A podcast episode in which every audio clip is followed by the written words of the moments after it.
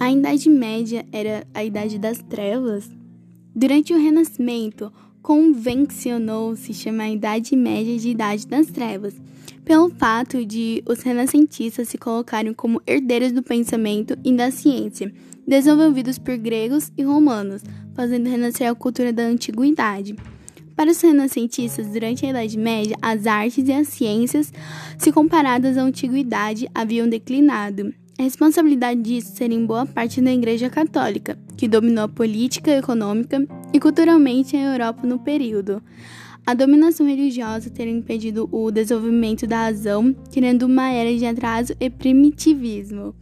Para os iluminados do, re do, do Renascimento, a Idade Média era o tempo da escuridão, das sombras, era a Idade das Trevas.